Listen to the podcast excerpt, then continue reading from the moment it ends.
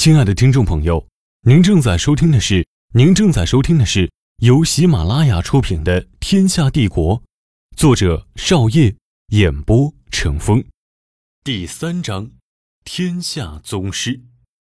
舒国皇帝为了帮我找寻可供食用的神兽，于是拿出白银一千两悬赏搜捕神兽。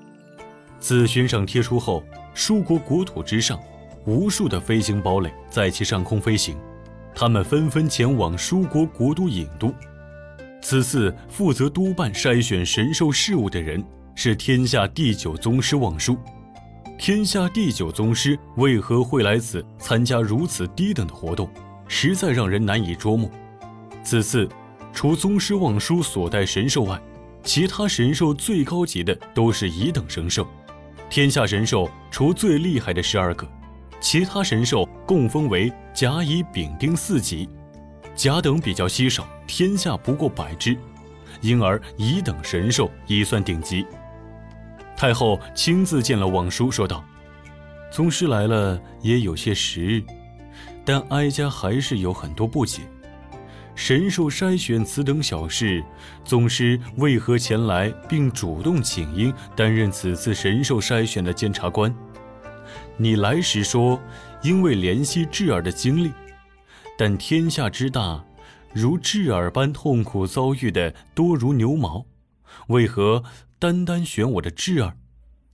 望舒回答说：“我无法将事情原委告于太后，但我可以保证两点：第一点，我无加害文治之心；第二点，我要收他为徒，拼尽全力保护文治一生。”以上两点无法做到，我愿天诛地灭。太后听后说：“宗师既然说了，那哀家愿信宗师所说的，一切听宗师的。明日就带宗师见智儿，让他拜您为师。”宗师道：“那就按太后的意思办，我这就退下了。明日还请您派人带我去见文治。”宗师走后。太后身边的太监王公公就说道：“太后，这个宗师是否另有所图呢？”太后说：“天下宗师活着的不过七人，个个傲骨，各大国的皇帝都很少能请到，更无法调动。他愿意来教智儿，是智儿的福气，其中能有什么诈？以他们的能力，何须用诈？”第二日。宗师望舒随王公公前往梁王府去见文治。此时的我刚刚起来，林敏也刚巧来到我的府中。我此时正在父母的寝室。林敏走进来，看到我正在用手抚摸着母亲的梳妆台，慢慢的流下了眼泪。林敏上前握住我的手，望着我的眼睛对我说：“我娘去世的时候，我父亲曾对我说过。”娘虽然过世了，但她只是去另一个地方而已，并且在那个地方时刻关注着我，希望我能快乐的成长下去，活下去。我看着林敏的眼睛问道：“他们真的能看到我吗？”林敏冲我点点头说：“可以的。”随后，他拉着我的手跑了出去，阳光从侧面照到他的脸上，仿佛周围的一切都静止了。我们刚走出院落的门口，就突然被人拦了下来。拦我们的人正是王公公，他指着后面的年轻人说：“文治殿下，这是太后为你找的师傅，教你习武的。”我紧握着林明的手，走到望舒面前问：“你叫什么名字？”站在一旁的公公却连忙答道：“殿下，此人是天下第九大宗师望舒。”宗师示意了下手势，意思让王公公退下。王公公说道：“那奴才我就先退下了。”然后扭过头对我说：“殿下要跟师傅好好学习武艺。”我点了点头。之后，王公公便离开了。我看着望舒问道：“师傅，我们先学什么？”师傅回答道：“先练习吃。”他先将烹食好的神兽给我全部端了上来，共十一盘。身旁的敏儿妹妹有些眼馋，我见状连忙说道：“师傅，可以带敏儿妹妹一起吗？”师傅点了点头，说道：“可以，这也是我第一次收徒，就多说一个吧。你们师兄妹间要多加照顾。”随后，师傅给我和敏儿妹妹每人称了两小份，让我们尝一下。我每份都吃起来并无异常，敏儿妹妹只能尝食一份酷似鹅肉味道的神兽肉，其他肉一吃便吐了出来。师傅说，这鹅肉正是他找来的甲等神兽之肉。然后望叔对我说道：“这些肉包含不同的属性，每种肉都有属于自己的属性，很多属性都相生相克，我都不能同时使用。若强行食用，只会损伤身体。”我问道：“师傅，那我为什么可以同时使用？”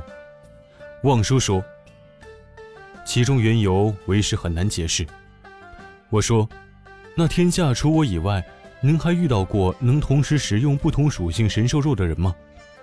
师傅回答道：“有，是位故人，但十多年前已过世。”我问道：“是位怎么样的故人呢？”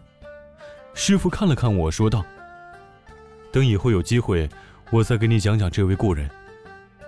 神兽肉食用过后，我的身体未曾发生任何变化，敏儿妹妹倒是有些变化，她感觉自己似乎变轻了一样，步伐轻盈了许多。望叔对敏儿说：“这样，我这里有一本轻功的书，你俩拿去练习练习。”然后将此书给了敏儿。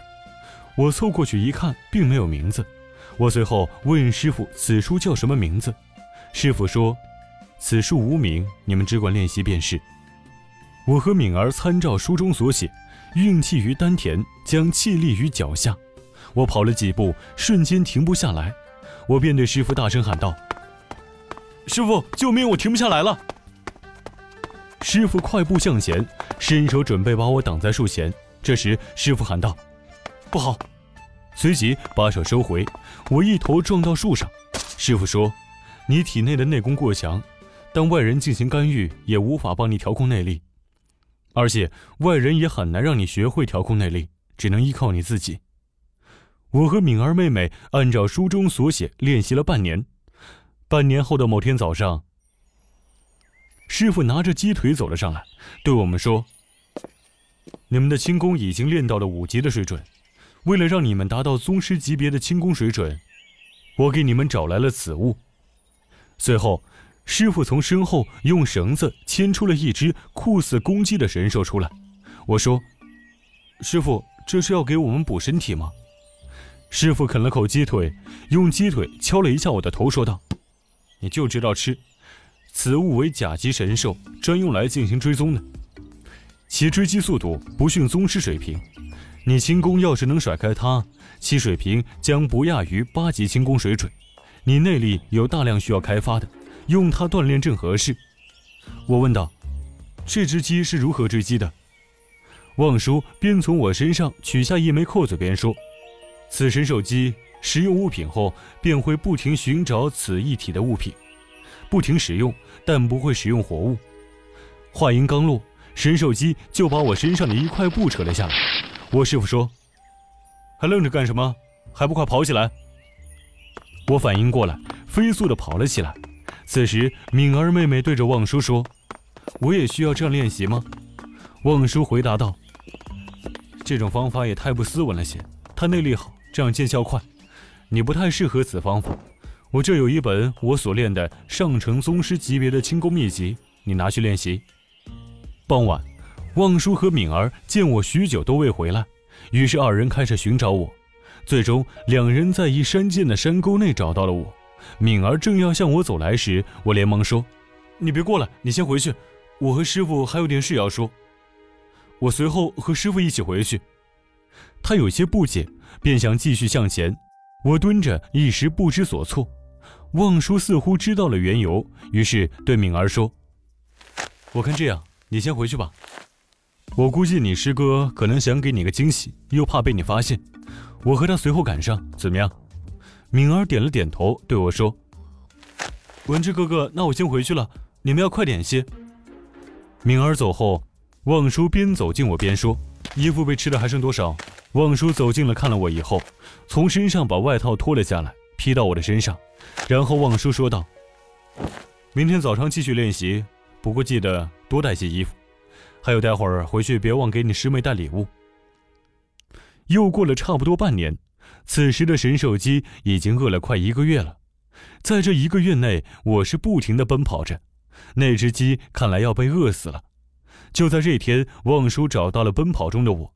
望叔让我可以停止跟神兽鸡的练习了。我问道：“为何不让我跑了？”望叔答道：“你这轻功算是可以了，如此这样的练习再进行下去也没有太多的意义了。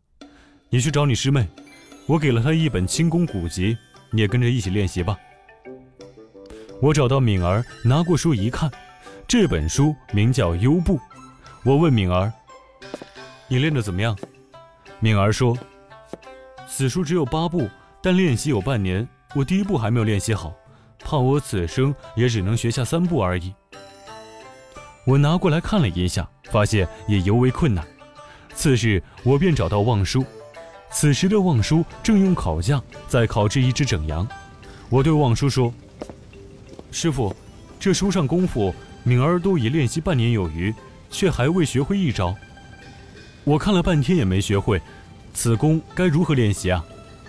望叔边刷着烤肉边对我说：“不瞒你，此书之武功我也未能将其全部学会，你师妹能学会半招已是不错了。你虽然没有学会，但轻功已经够用了。”然后望叔夹起一块烤肉对我说：“这个烤酱是秘制的，你也来尝尝。”我尝了一口，笑着对望叔说：“味道不错，师傅，你这酱料是哪买的？”望叔笑道：“这个你可买不到，这是秦国皇宫里拿的。”我问师傅：“秦国是什么样的国家？”师傅说：“那我就跟你说说，在师傅年轻之时，天下大国还未出几个，天下大多还是千国割据。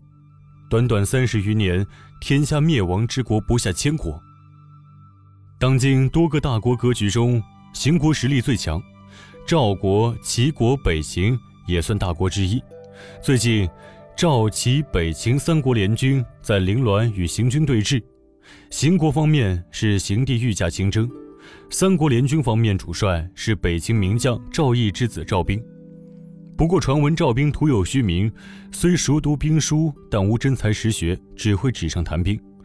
看来此次大战对秦国有利，你也要抓紧练功，估计不久后你也会被邢帝召见。我说：“我要去秦国吗？”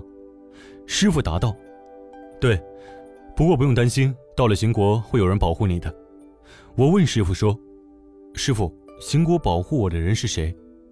师傅答道：“保你周全之人，到时自会找你的。”亲爱的听众朋友，本集播讲完毕，欢迎继续收听。